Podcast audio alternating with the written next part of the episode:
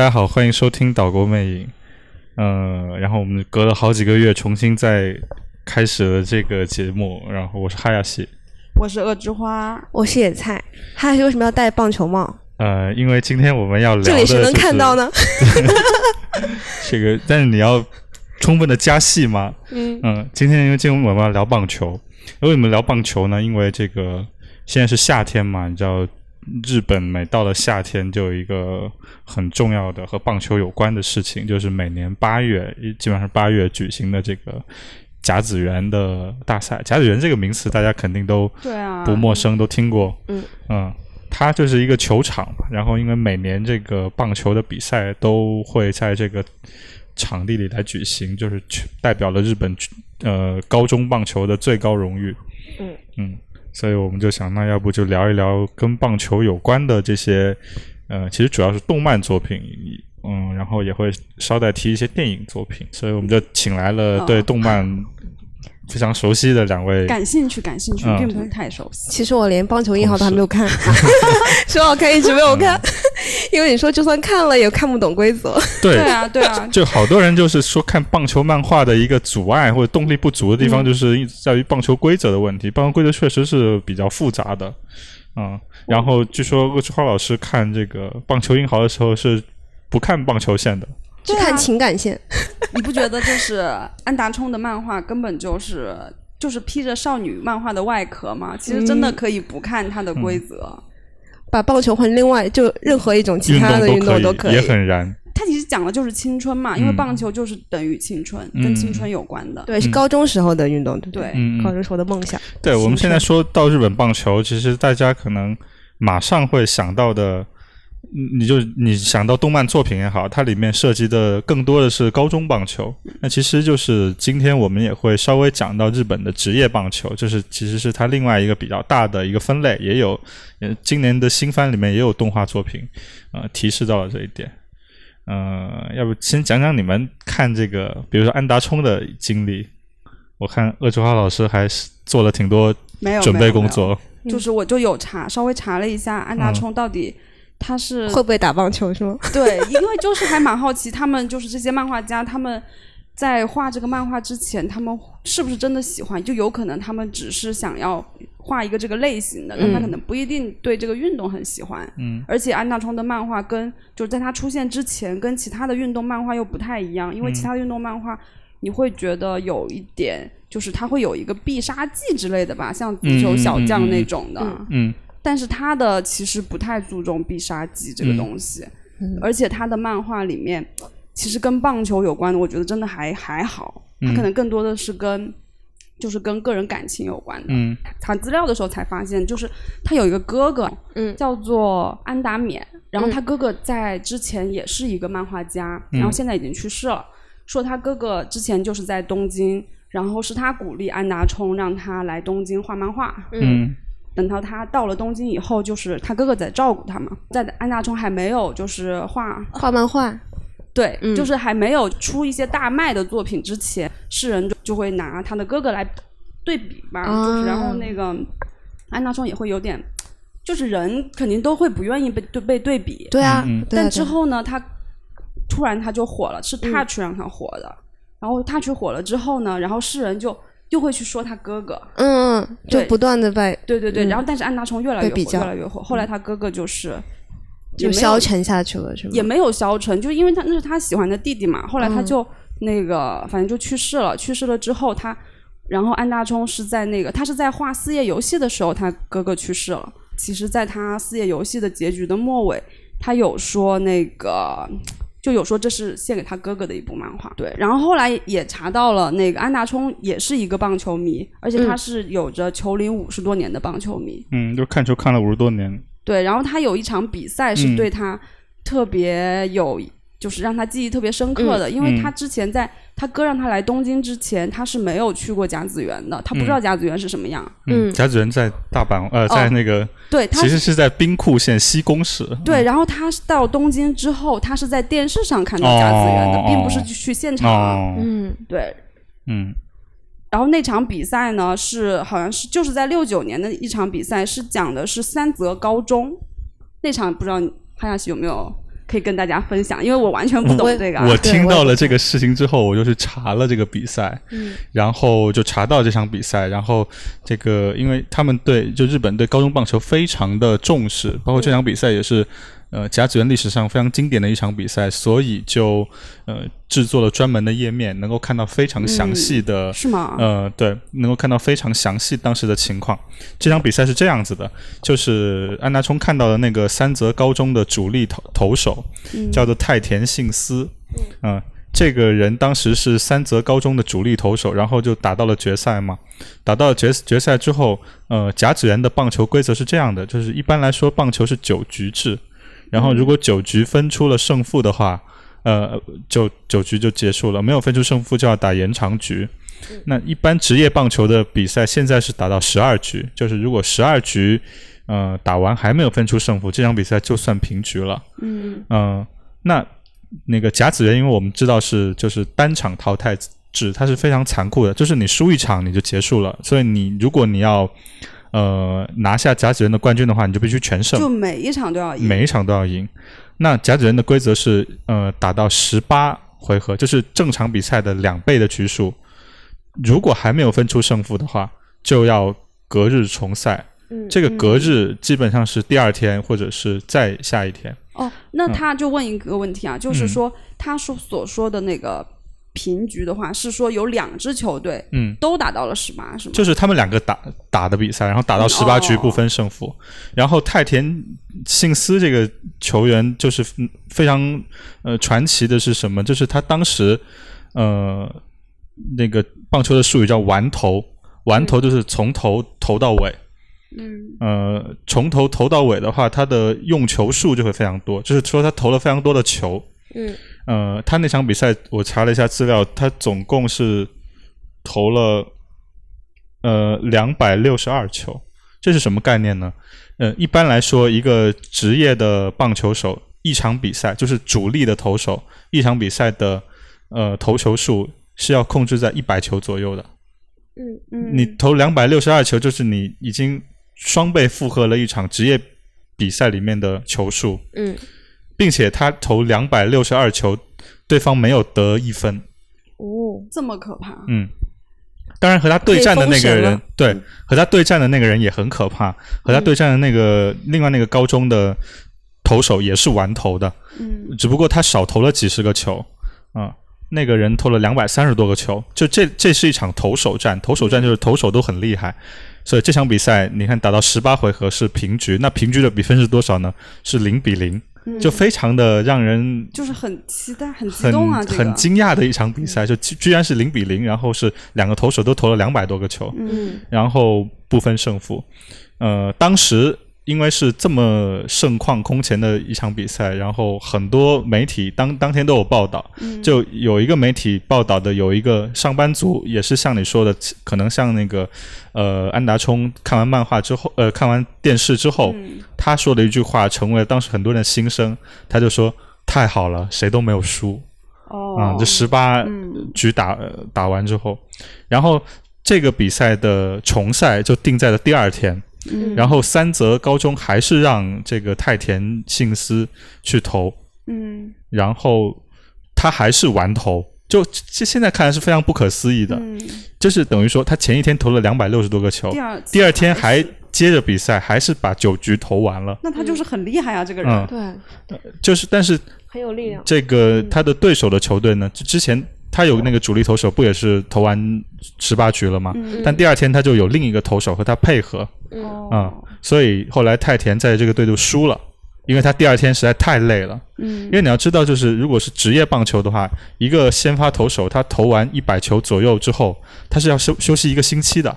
嗯，嗯，啊、对，打打羽毛球的话，隔天都会抬不起手。对，对啊，而且感觉是一样的。就是我之前有玩过垒球，嗯然后垒球的话，其实它那个球的大小，我感觉跟棒球差不多嗯，大，就？轻一些，软对一些。，会嗯可能会轻一些。然后当时呃，大概是高中的时候就，就往前，因为垒球就是比远嘛，就谁投的远，根本就不需要那个球嗯啊这样子的对啊，就是看你投的有多远。然后当时我投出了我们高中最远的一个球，然后因为我天天去练，我不知道那个时候着了什么魔，就天天去练那个垒球那。时候在看棒球英豪吗？好像没有，你说那种双手举过头顶那种球吗？对，不是不是他他就是画一个躲避弧球吧你说的是你刚刚说双手应该是躲避球，呃，也不是他，就是单手的那个垒球那个我说的那种可能挺重的，我也不知道叫什么球，就反正就是比谁扔的远。铅球。对呃对对对，铅球呃也不是铅球，肯定是铅不球，铅球的话是单手拿的，就可以单双手托托举在肩可以肩两只手拿的那个是两只手拿的，嗯，嗯，很奇怪，不知道是什么哦球。后后来就是就是大概我就算每天练的那个强度，我也投不了，就是不能连续性的投，对，嗯就大概投完以后就得休息一下。所以就等于说他两天投了二十七局，最后输了。那反正这个甲子园留下了很多经典的比赛嘛，嗯，这个这肯定是一场吧？这肯定是是一场场。然后一五年的时候，就是就日本就是把历史日本那个甲子园历史上的一些很著著名的比赛，然后集结起来，然后包括采访当时的当事人，然后就做了一个片子，叫做《被神选中的比赛》。嗯，这个 B 站上可以看到，如果大家有兴趣的话。嗯，就他不能帮你了解棒球规则，但是你可以看到一些很特殊的比赛。啊感觉这些比赛就是给人的感觉是，就是可能你看不懂，但会你会觉得很燃，就很有那种悲剧色彩，就是对就是那种就像刚刚说的那一场，嗯他投投了那么久，对，结果还是输了。嗯嗯。然后你会觉得哇，这个人好像是一个英雄，但他嗯。又有一点可惜的感觉。嗯然后这一点，对这一点，我觉得对安达冲的影响，就说回安达冲啊，嗯嗯。就这这里说回，然后就让海亚斯继续说，就是这一点有点像在他的漫画里面也能看得出来，就是他的漫画并不是那么的热血，就是有一种淡淡的那种伤感在里面。嗯。就是你也说不上来，可能就有点，就说俗一点，就是就是像大家对青春的那种感觉，因为他就一去不复返了嘛。嗯因为他的那些故事里面的也主角也是这样的。嗯嗯，嗯，好了，你继续说吧。没有，因为其实那个动漫我看的很少的，漫画也看的很少。就我知道有很多这个棒球题材的漫画嘛，嗯然后我看的就是印象比较深的，就还有那个呃王牌投手振臂高挥那个，那个就是比很多他的就要人都看过专业的多。我对对对，因为那个的漫画呃动漫就是动画部分，它其实就是两季，其实就讲了三场比赛，所以你？对它其实拉的很长。它其实就是在讲比赛的这个是嗯比较多。嗯然后我觉得它可能体现了那个高中棒球的一种讲述方式，就是一个成长系的故事。因为他那个的主角是讲一个投手和一个捕手，就投手就是那个投球的人嘛，捕手就是后面穿的那个全副武装在那儿接他的球的人。嗯，嗯，就你会发现说这两个人是需要配合的，就捕手眼神的交交融。嗯，当然不是眼神，就是还有熟悉对方的球路，因为那个哦眼神你看不到，他戴头，哦他戴着面罩，面罩。对，这长期的那种默契吧。就是捕手绝对不只是一个只是拿手套接球的人，嗯。你会看到他和投手之间的配合多重要。包括其实我们说那个捕手啊，就是你看到那个好像只是蹲在那儿接球的人，他有点像什么呢？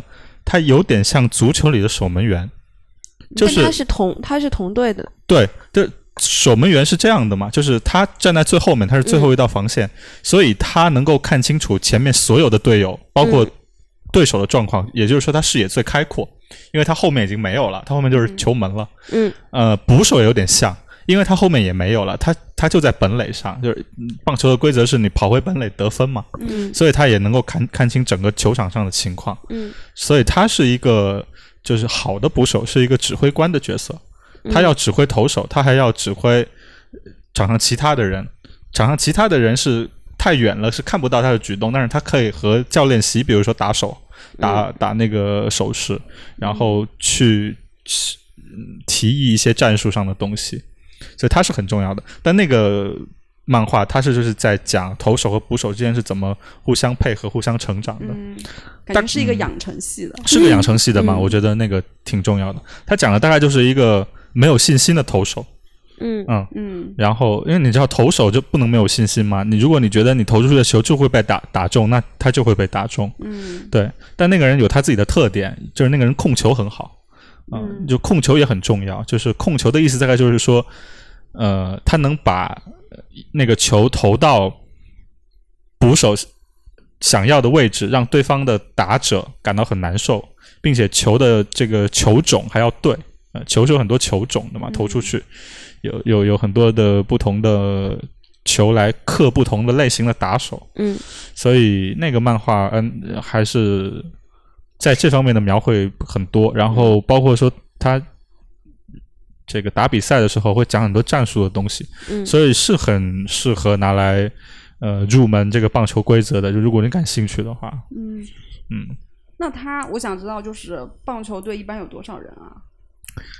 嗯，其实一个嗯高中的棒球队，它人数可能就二三十人的样子，但是那个就在场上的有多少啊，人？场上的话是就是那个一般就是怎么说呢？防守的一方是九个人嗯，啊、哦，就头另外部是吗？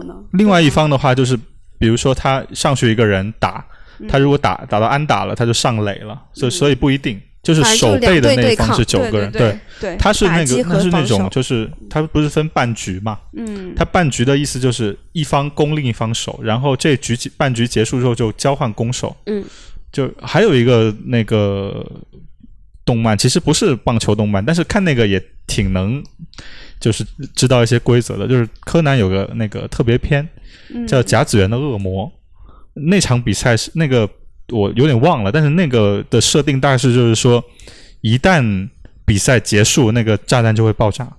所以那个他就是特别利用棒球规则，对，就是有时候棒球比赛要打能打很久。有种致敬的感觉，就致敬那场巨长时间的投手啊，大赛。对对对对对对对，对，所以看那个也是能了解规则，就怎么样就是棒球就就就打不完了。打不完了的感觉啊、嗯嗯因为他那个像那个毛利小五郎和柯南他们不能左右这个棒球的比赛的进展的，他们能做的只是尽快找出炸弹在哪儿。嗯啊，所以那个场上的形式，就他们只能祈祷，嗯，然后就真的按他们想要的这种方向发展了。虽然那场比赛有很多变化，肯定有很多跌宕起伏的东西，嗯。很适合拿来做棒球规则的入门。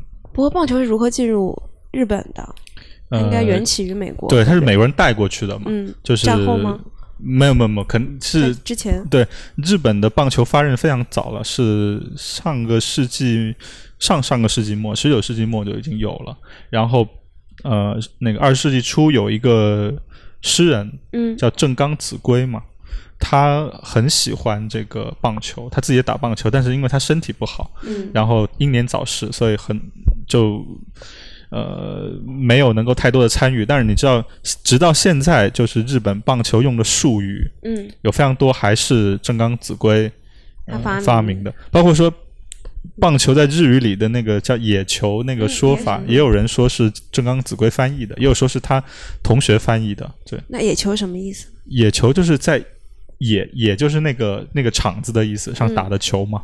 还还有一个说法就是说，呃，这个正冈子规稍微的私心了一下，因为他的小，他有一个小名叫升，呃，就是上升的那个升，升的这日文叫 noboru，嗯。然后那个。如果把野球呃分解成野和球，野在日文里面可以念 no，、然后球就是可以用英文的方法念 ball，就是 no ball，就和 noboru 是一个发音，就有有这样一个说法啊，嗯，反正就是这个是属于早期日本棒球比较重要的东西。然后你知道，就是嗯，早期的那个。就甲子园打了很久，一五年是第一百届，然后每年一届的话，那他他是从大正年间就开始打了，嗯然后这个时候就有一个又一个三十拍那个三十年代的这个背景的片子，这个片子已经在豆瓣上没有条目了，啊呃，叫做那个 Kano，啊、它讲的是那个台湾的棒球队哦。去日本。甲子园打比赛的经历，因为你知道，就是在那个日日据时期，嗯。然后台湾是算作日本的一部分的，所以他的那个呃也要出一个代表队去日本本土打比赛，嗯。但是嗯都比较弱嘛，会被认为就是说你们是未开化的地区啊，因为当时的那个嗯嘉义的那个棒球队其实是三部分人组组成的，就是台湾原住民，然后汉人，嗯。还有就是那个日本人，嗯。有日本人，就是三部分人组成，然后去去那个甲子园打比哇，这。个组合很难协调，因为嗯。他们是我有种就三方敌对感，本本岛人对。对原住民，所以当时那个他们那个教练很传奇，也也很重要。那个那个电影里面也有有他要说。哪他要说哪个种方言，或者是哪种语言呢？呃，在里面呃是说日语日语，对，嗯，当时应该有对哎我怎么普及日语。记得这一部片，我好像有看见有人就是因为这一部片去嗯巡礼嘉义。是吗？对，嗯，就你一说嗯嘉义的那个棒球队，我就想起来了。应该不奇怪。嗯，对，因为他们是打出了这个，就是日据时期，然后台湾的代表队去那边打的一个最好的成绩，就是拿到了亚军哦，嗯，啊，这非常不容易了。嗯嗯是的，哎，就是有点可惜，我赢了就好。但是那条那个电影非常长啊，嗯，现在多久？呃，三个小时。哦，对，然后是有些渠道可以得到这部电影的，不难。然后如果大家感兴趣的话，也可对，以欢迎私信去不用不用去随他就给你翻译没有没有有 有字幕的有字幕的嗯那个网上也有。口播。对对对对，他他可他可以就是告诉你一个就是比如说甲子人的这个整个赛制是怎么样的。嗯对对对，然后我相信那是现在也越来越多的听众朋友就是呃通过这个网上的渠道，甚至是就是夏天就会去甲子园看球，也有的。哎，你有去甲子园看过吗？我去甲子园看过球，但我看的是直棒，就是我没在夏天去看过甲子园的比赛。但甲子园的比赛现在有直播的，现在你别说夏甲了，就是连春甲都有直播，就是春季比赛都有、都有直播它是。一年分几次？它其实就每年有两次比较大的比赛，一次是春甲，一次是夏甲，但它其实时间隔得不是很远啊，嗯春季和夏季隔得很近啊。隔得很近。对，所以这个这个在在大阪的朋友就去夏天就像下个月要去日本旅行的朋友，可以去甲子园。呃，看一场就高中棒球联赛的，因为你知道，呃，日本的这个棒球文化它非常的丰富，就是你除了看场内，你还可以看场外，嗯，就你还可以还可以看看吉祥物，场场外看什么？看吉祥物也是一个，然后可以看这个，我觉得更好看的是看应援，就是看那些助威。嗯，就助威是一足球种场上不是也文化本身，但是足球场的助威和棒球场的助威还是不一样。嗯。就他们棒球的助威是非常非常成体系的东西，嗯。高中棒球也是，呃，职业棒球也是，就是他们就像高中棒球，它除了有一个棒球队，一定会有一个专门给棒球队配配备的一个应援队或者啦啦队，然后设备装备，包括说现场的，呃，都非常的整齐，什么时候出哪首歌都是的。嗯职棒更是这样，你要知道，就是之前的像那个职棒就职业棒球，它每个队不是有非常多的球员吗？嗯，大部分的球员都有自己专属的应援歌。哦，就是就比如他每个球员会有自己的应援吗应援歌，对他一上场就大家都会唱那个，就每个人都会。像那个虚拟偶像啊。对。然后那个甚至就是以前我不知道现在还有没有啊，因为是看到有人从那个一些中古商店里淘出来，就是会有人把那个那个年度，因为这些歌还会重新写，它可能有不同的版本会更新，然后会把那些那个球员的那一个赛季的应援歌做做一个合集，然后刻成黑胶光盘。哇，嗯，你现在去那边肯肯定能那个 那个听到。然后其实如果你你你不嗯去找那个光盘的话，也没办也没关系，就是你可以上 YouTube 搜，嗯。就 YouTube 的它。我上次就一直在听，因为我是那个呃，就是东京养乐多燕子的球迷。是。然后那个嗯安达充听说也是，安达充听说也是，当然他有听他说的，一个弱队的两个球迷是吧？不，他有一个最出名的球迷就是村上春树，嗯，为什么他如此吸引吸引文人呢？不知道，可能就是就是吉祥物可爱，就是那个时候吉祥物还不是那个燕九郎，反正就是呃，他有一个 YouTube 上有个视频，二十分钟，就是嗯。二十分钟的应援歌。那么长？其实每一个球员的应援歌只有十几二十秒的，哦，但是就是他除了每一个球员的应援歌之外，他还有一些其他的时候的应援歌，哦。比如说得分的时候有应哦。有应援歌，然后那个现在落后但是要逆转有逆转可能的时候唱的应援歌，嗯，然后有那种现在领先，然后要把对手那个压制住。压制住的那种时候的应援歌。这然后最后大胜利的对，就是然后还有分季节的，比如说这个歌嗯。夏天比较容容易拿出来唱。大家好忙哦，真的好忙。你知道，就是 关键是这样子，就是如果你真的要去那个，比如说右外野，右外野一般就是那个死忠嗯，那种看台，就是是站着的，什么全程都是全程站着都是站着的，你无法坐下看球，因为你一坐下来，一个是你会被旁边的气氛感染，另外一个就是你根本就看不到，对。前面的人都站起来了嘛。嗯对，你在那里看球的人，每一个都会唱所有的歌，哇，看来就是当球迷也不是那么好当。非常不好当啊！而且你要装备齐全啊，嗯，你比如说你去这个，你去各种球呃场看球的话，你基本上都要手上拿那个棒棒。棒棒，对，因为你边唱你还要边敲，而且那个节奏还要敲对，你知道吗？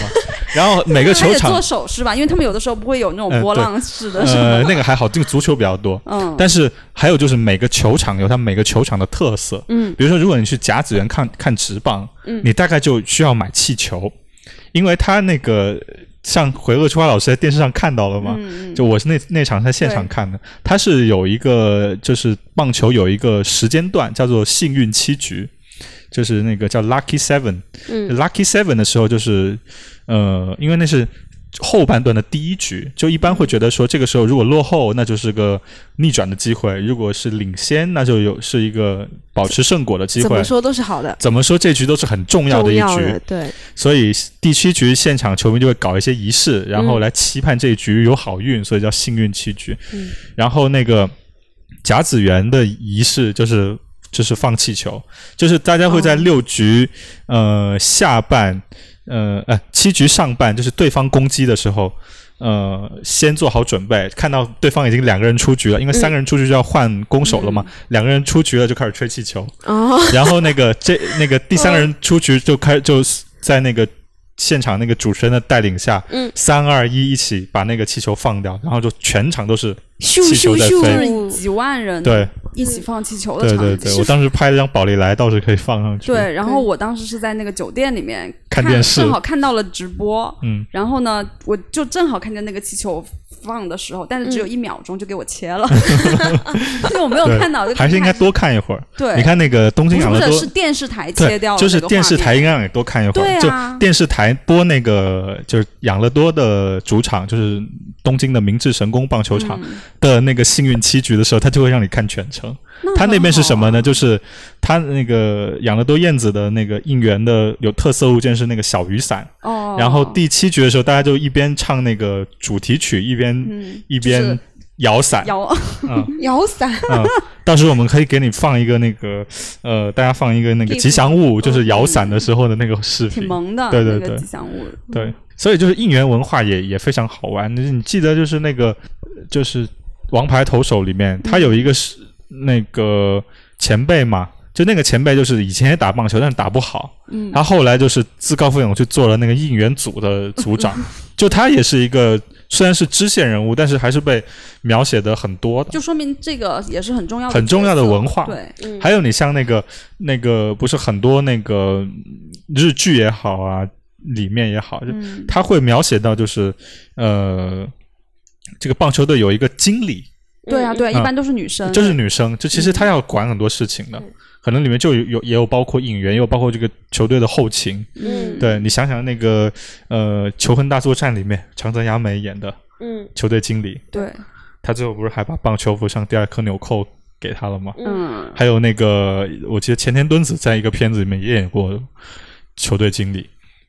一般就是这个球队经理都会有一些恋情，对，对对对，就是这他这个都是一个系很成系统的东西。嗯，嗯。还有他们的周边啊，嗯，对，哎，这个就太丰富了，真是讲不完。对，嗯。主要是日本什么都有周边，但是棒球的周边也是特别多，就比如特别特别多。棒球服，嗯，太多了，真是说不完。对啊。而且是就是入就是进入时尚界了，对，真的是进入时尚界，还是嗯。就这个还是可以，比如说你看一个棒球直播的时候，你去看他那个右外野的那些人，就是那个死忠看台那些人，那些人身上基本上就把所有的周边都买了。嗯，啊、哦，就是帽子也戴着，球服也穿着，围巾也拿着，然后嗯。还有一个供养体系，对，还有对你说的没错，就是还有一个特点，就是我觉得棒球和偶像特别像的一点，就是真的，它是具体到每个人的。嗯，比如说，你可以看到那个看台上那些人举的都是带有球员名字或者球员画像的那些嗯。那些应援物品的。球队，啊，他不我是只唯一给你，对，对，没因为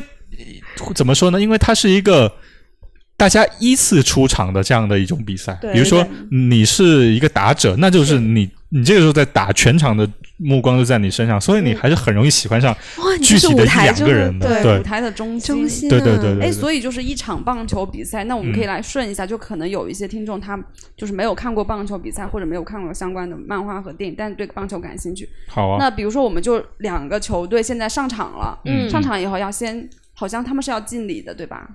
嗯，比赛开始之前吗？对，比赛开始之前就上场之对后，对，比赛开始之前是要先排成一列，嗯，对，然后要做呃排成两列嘛，排成两列，要要做国歌。哦，嗯，嗯，然后就是各就各位了之后，那嗯。最先开始是哪一个？最先开始的是客场，就是客场球队是先攻的，嗯然后那个主场球队是后攻的。嗯啊、就是一般来说，这个在棒球里面，先攻击和后攻击，呃，没有说哪一个更有利。嗯，但是呢，就这个后攻击的话，它不就是有那种在九局下半逆转的机会吗？嗯就哦大家会比较爱看，我我觉得可能是这样。战术啊，就是谁先谁后。我没有去考证过为什么为什么是是那个这个主队后攻啊，但大概可以理解，嗯就大概那个氛围上可以理解是是是是这样的情况。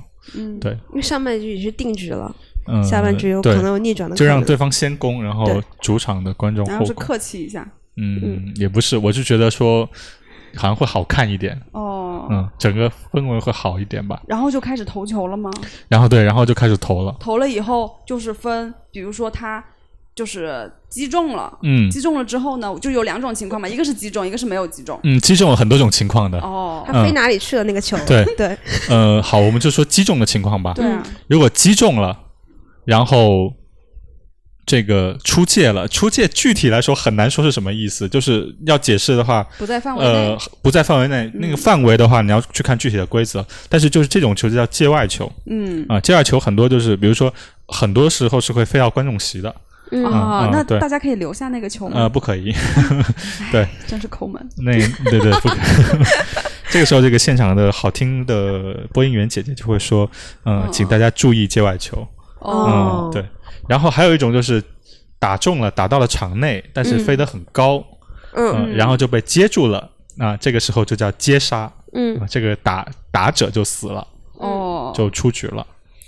还有一种就是，呃，打中了，嗯，但是这个球没有滚远，然后就被落地了，但是没有滚远，嗯。然后就被比如说一垒手或者捡到游击手或者谁捡到了，捡到之后那个人会怎么做呢？一般就是会传到一垒，嗯。哦，嗯，传到一垒之后，那个因为打者打完之后的第一个举动是跑向一垒嘛，跑向一垒他他才能够安全嘛，嗯，呃，那他如果球比他先到一垒的话，那他就被刺杀了，他也是出局。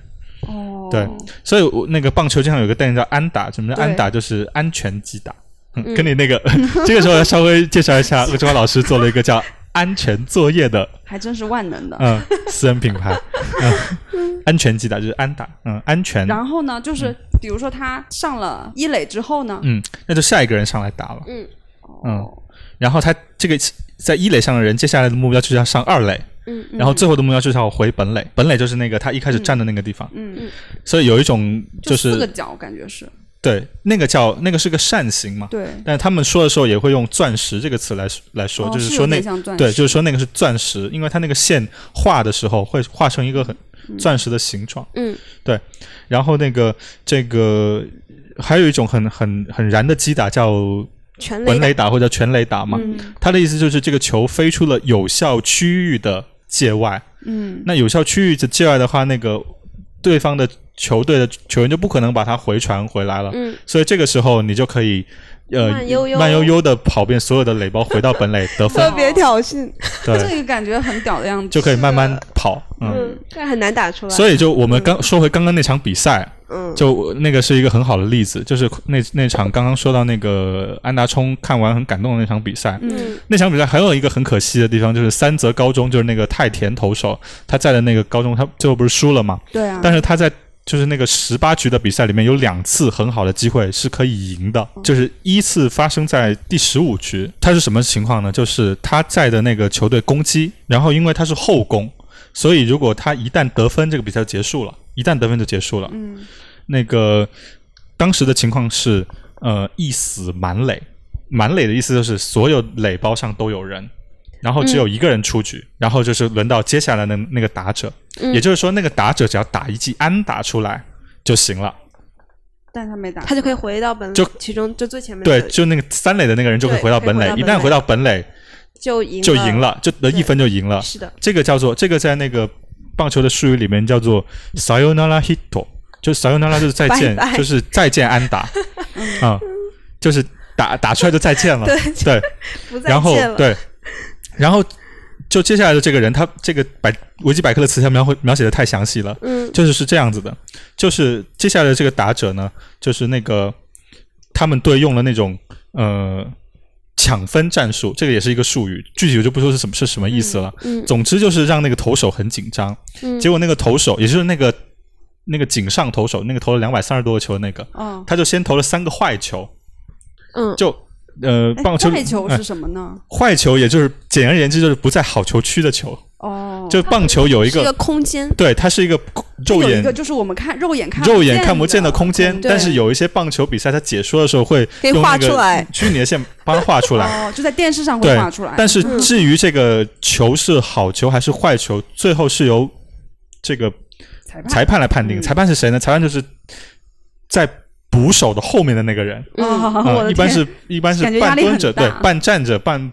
那个半就会半蹲半蹲着的那个人对。他需要看到那个球的时对，对怎么来？由他来判定。嗯，但反正前面三个是坏球，就很明显的坏球。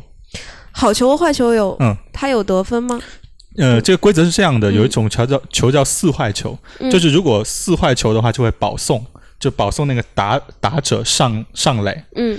那这个时候呢，就是四已经三坏球了，嗯，他再投一个坏球，就可以这个。那个打者叫上垒了嘛？嗯那一垒已经有人了，嗯那一垒的人就会去二垒，嗯，对，二垒有人了，二垒的人就会去三垒三垒的人就会回本垒，所以他再投一个坏球也等于输了。对，哦这个在那个呃日本的棒球术里面叫欧西达西，就是这样子就输了。嗯啊，所以他这个时候就先投了一个好球，然后就是变成了三好球一坏球嗯啊，三好球的话就出局啊嗯，我刚刚是三坏球一好球，嗯，就是三好球就出局，刚刚是三坏球一好球，然后接下来就是第五个球了嘛，嗯。第五个球他投的时候。就是这个，他后面变变成了一个有争议的事件，嗯。就这个球有一点点像坏球，哦，嗯，甚至可以说是很像坏球，但是最后裁判判定这个是好球，嗯。嗯，然后就变成了呃三坏球两好球，嗯，反正最后就是他没有打到安打，但是嗯如果一旦那个球被判定成坏球，那个他们高中也就赢了。嗯然后在下面的一一一个回合又碰到这种情况，就是一死满垒，嗯还是没有打出安打，就这样输了。就是他们有两度非常非常接近胜利的胜利的这种机会。嗯啊，所以就说很有悲剧色彩啊。对，而且你知道，棒球是一个很讲气势的运动。嗯，就如果你团你都满垒了，你想你都满满垒，你前面肯定打出了一些安打，对不对？嗯，就是这个时候大家气势都很好，对。就有一种有一个词叫连打嘛，连续打击，嗯。那个投手的相相对应的那个投手的气势就会变差，因为他嗯连续的被打出了安打嘛。对，嗯。感觉特别看状态。就是差这一两个。嗯。其实这场比赛最后的数据统计里面呢，呃，这个三泽高中是打了十个安打，那挺多的吧？他的对手是打了十二记安打，就是差别不大。但就是全场二十二记安打没有得分。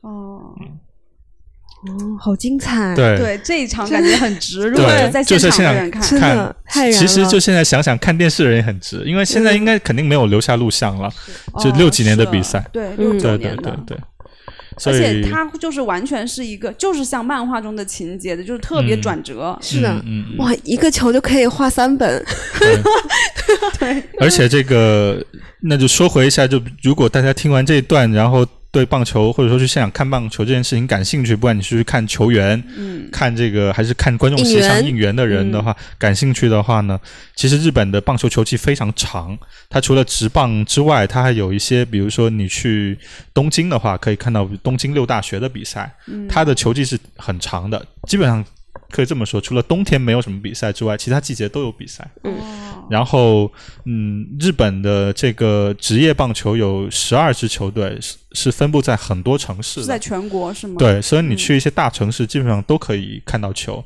像你去大阪，其实不是大阪，就是 就是关西，你就可以哦去这个甲子园。甲子园是在兵库县西宫市，但是它离大阪挺近的。然后大阪大阪本身是有一个球队的，哦，呃，叫那个叫那个，应该叫现在叫欧力士。嗯嗯，然后他是在这个，他的球场是真的在大阪的，啊，嗯，然后这个东京有两个球队，一个是巨人，嗯巨人的主场是东京巨蛋，然后一个是养乐多，养乐多的主场是明治神宫棒球场，所以这大城市都基本上都有。然后这个，那最后要不就再讲讲今年就是看的一个题材上是棒球，但是这个内容上和我们知道的比较偏少年漫的高中棒球都不太一样的这个番，就是叫《前进球场》。哦嗯，它其实就是把这个棒球职业棒球直直接看成了一个职场，然后再描写，这个挺好玩的。就也会有一些什么。因为你你之前有跟我说，他们嗯。每一个棒球球员，就像职棒的话，他们每个人的工资是不一样的。对职棒的球员的工资是非常不一样的，因为刚刚刚我们提到说，一个球队的这个包括球员加教练加起来可能五六十人，嗯。然后他这个他这个漫画其实是呃挺多卷的了，然后他今年四月份做成了这个新番，只只是里面的可能很很小的一部分，因为嗯。那个新番只有十二集嘛。嗯然后他是以一个什么人来做主角呢？是一个中继投手。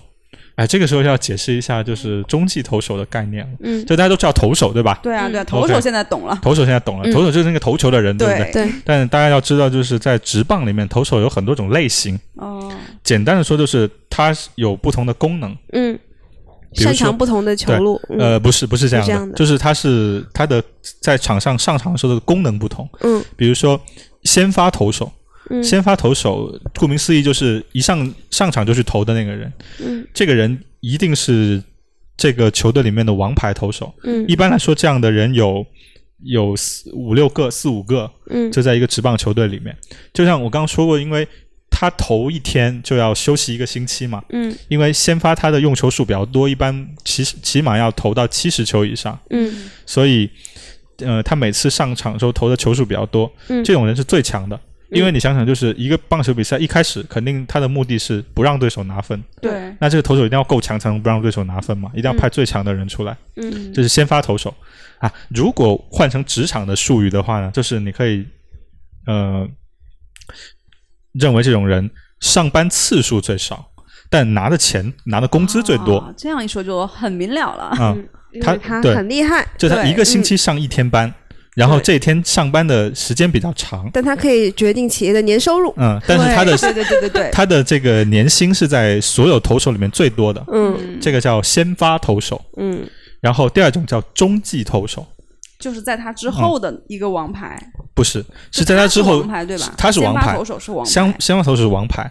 那我们现在说的话，不是按这个王牌程度说，是按出场顺序说的。嗯接下来就是中继投手，中继投手顾名思义就是承上启下的一个作用。嗯。但是中继投手又分一些情况，比如说这个时候今天先发投手的状态不太好，或者对方的呃打击者对今天的先发投手的球路很适应，嗯接连投出安打，那今天的先发投手就要比较快就就下去了，换人，嗯。那就要换一个人上来，这个人就一般就是中继投手，嗯。对他就要稳定一下现在的局势，嗯。就是嗯改变一下球路，让对方不适应一下，不能让你这么顺的打下去。嗯。这是一种情况。另一种是现在本方领先，然后那个中先发投手投的也不错，但是先发投手的用球数已经差不多了，比如说他已经投到一百球了，嗯，因为投到一百球他就会累嘛，对，那这个时候就要换一个中继投手上去，呃，保住胜果也好，咬住场上局面也好，嗯呃，让那个先发投手休息了，嗯就是他再往下投，就质量就就要下降了，嗯这是一种。嗯呃，还有一种就是这个时候球队已经大幅落后了。嗯，这场球已经没什么希望了，因为你知道日本的球季非常长，一年一个职棒球队要要打一百四十三场比赛。嗯今天这场比赛没希望了，放弃就放弃了。对，所以他上去干嘛呢？消耗球数，哦，就他就是个消耗品，就今天的比赛要打完，嗯，但是已经没有什么赢的可能了，就哦嗯有一点消极的意思，对，但他他要上去把这局投完。嗯，啊，这也太丧了吧！这是中继投手，这个一个漫长的句号，对，大家不并不期待你，但是你要做一个对。ending，对，所以一个中继投手他每天上班的这个时间不会很长，因为他一般就是中继的话，他一般就投一两局，嗯，然后就换另一个中继投手了，哦，还有好几个。有好几个中继投手，中继投手一般是很多个的，嗯，然后会上场的人就每天会上场的人也很多，所以他就是你可以放在职场的语境里这么理解，他是一个每天都要上班的人，基本上，他是医生，但他拿的最少。但他拿的工资最少，对，他是这个一个比喻好贴切。对，这是第第二第二种投手，嗯嗯，第三种投手我们就不，因为其实分类还有很多的，那我们就介绍一个，就是第三种比较常见的投手，叫做这个终结者。这么酷的名字的吗？对嗯，终结者，这个这个那他就是是让这一切都结束的意思。终结也是也经常会让一切都结束啊，这个英文叫 closer，嗯嗯，那个日文叫 osai torch，啊就是这个它的顾名思义就是什么呢？他的上场基本上是为了保住己方胜果。比如说这个球队现在最后认识，呃，就是领先一两分，嗯那有被对手逆转的危险嘛？嗯嗯所以终结者就顾名思义，他基本上就会在最后一局上场，嗯嗯，然后上来保住胜果。哦，所以这个人的实力一般是这个球队里次强的，嗯，对，或者是他也可能是强，就是他某种球路上强过先发投手，嗯。但他不适合投那么多球数，嗯。嗯他就上来对投一两最多两局，基基本上是最后一局。嗯。所以你可以这么理解，就是这个人也基本上是上班的次数每个星期要有三四天，嗯。然后他拿的公司是拿的工资是这个队里的投手第二多的，或者是第二梯队的，嗯，甚至有可能他比一些先发投手拿的多。嗯，对，因为他就是因为都别的干不了，而而且人少，对，不终结者基本上只有一个人需，求比较少，嗯就每个队只有一个终结者，最多两个终结者轮换。对，嗯，哎，那我想知道他们这个就是他们的这个方向会变的吗？会变。呃，比如说是这样子的，一般来说，一个人你不可能一开始就拿最高的工资嘛，嗯对啊对啊，你可能都要先从中继当起，嗯，就是你先当中继投手。会发现个人特色，如果除除非你是在高中就非常活跃的那种人，嗯。就就是比如说像这两年的像大谷翔平啊，嗯。就现在在美美职美职棒的那个呃明星球手，就那种在高中已经非常闪耀的人，那你可能一开始进到职棒世界就可以去投先发，嗯。要不然你就你可能是先从中继投手或者是一种叫布局投手的投手开始做起的。布局投手是什么呢？布局投手一般是投第八局的，就是他是这个比终结者的实力要差一些，嗯，但是这第八局很重要嘛，就那种最后倒数第几局这了？就是倒数第二局，就是末段的投手。嗯这种人一般就是两种人组成，要不就是呃这个球队要培养的新新新新投手，嗯就是要培养他将来当先发的；要不然就是那些当以前当了先发或者当终结者的老将，现在实力有些减退，退下来到这个地方来来这个帮助球队的同时，也培养一下新人。所以这个布局投手有一种承上启下的嗯以老带新的意思在里面。所以就是这个叫《前进球场》，这个这个终于说回来了。这个动漫呢，他就找了一个中继投手的例子，就是那种年薪不高的，他的年薪在一开始的设定是一千八百万，嗯一千八百万在职棒的一千八百万日元啊，他在职棒的世界里确实是一个很普通很普通的工资。嗯对他是第型，第六年，呃，对他典他是一个典型的中继投手，对。对，而且他他还有一个很重要的特点，就是他是一个左投手哦就是左撇子啊，左撇子，嗯。左投的人，呃，就是棒球场上有一个这个不成文的规矩，就是说，呃，同一个方向的投手比较克同一个方向的打者，嗯。比如说左投比较克左打，右投就比较克右打，相对来说是这样子的。啊但是因为投球的还是还是右投的比较多嘛，就是右撇子比较多嘛，所以左撇子出去的球路，其实对方不管是左左打还是右打，可能都有点不熟悉。嗯。对，然后他有可能，比如说他昨天也跟鄂志华老师聊到过，就是他的这个职能很特殊，他可能上去就是去解决一个对方的左打的打者的。就是这个人很强，或者今天打得很好，嗯。然后但是今天面对他面对的人都是右头，这个时候上一个左头，就是要去解决他，嗯。解决完他之后他就下去了。嗯嗯。就感觉是一个杀手锏。他今天就投几个球，嗯。哎，这就有点像什么呢？一定要比喻的话，这就有点像足球比赛最后那种为了消耗比赛时间，哦。然后换上去的那些人。就是比如说他这个时候领先，这个球队比如说法国踢阿根廷四比三领先，这时候他九十几分钟伤停补时嘛，嗯。换一个人，因为你知道足球比赛的计时牌是不会停下来的，嗯。不管怎么样都不会停下来的。嗯那个决赛那个那个 Pussy Riot 那个那些人闯进球场也不会停下来的，嗯。这个时候就换人，嗯。然后场上那个人就慢悠悠的走下来，然后他就对，他就慢悠悠的走上去，嗯。哎，就是消耗时间，对的那个方法，就有点像他就上几分钟。嗯，就是这个时候，你去看那些虎扑啊什么的评论，都会说，呃，这个被换上去的人，他今天要不要洗澡呢？他只是慢悠悠的走，就有点这个感觉，就是他今天要来上班，嗯但是他今天就上几分钟的班，那他今天要不要洗澡呢？嗯的感觉。那这个人拿的工资是最最少的，嗯所以他就是用这样的一个很典型的人去把日本的这个呃职棒世界看成一个职场世界去描绘，嗯所以里面也讲到了非常多，就是你从这个被被挖掘到进入职棒世界，到顺或者不顺的人各有什么际遇，嗯。你会看到这是一个非常残酷的世界，所以这个还蛮好玩的。这个番，嗯。就是它比较像一个职场番了，推荐给大家。OK，嗯，然后今天我们提到的这些呃作品的话，我们也会后面整理一下。然后安大冲有几部是非常非常知名，然后真的是必须要看的作品。强制性，对对对对，强制性的作业。对，然后那个哈亚西也说了几部，然后他也会附上一个，就是有一个 A P P，也是可以直接去看到那，哪怕你不在现场，哦对，对也可以直接看，你可以看到那个钻石形 的形状。哎，对啊，对对对，因为这个，嗯，大家都知道，就是日本文化这几年，特别这几年在这个国内特别流行嘛。嗯，但是因为棒球就是，就国内就是其实也是有的，就是你知道我们国家是有棒球联赛的，有但是因为就是比如说北京有北京的球队，但是北京那个球球队它的主场太远了，然后我们又没多少宣传，嗯所以其实知道人不多。可能上海还好一些，嗯呃，上海有以前有一个很好的球场，现在好像也没了。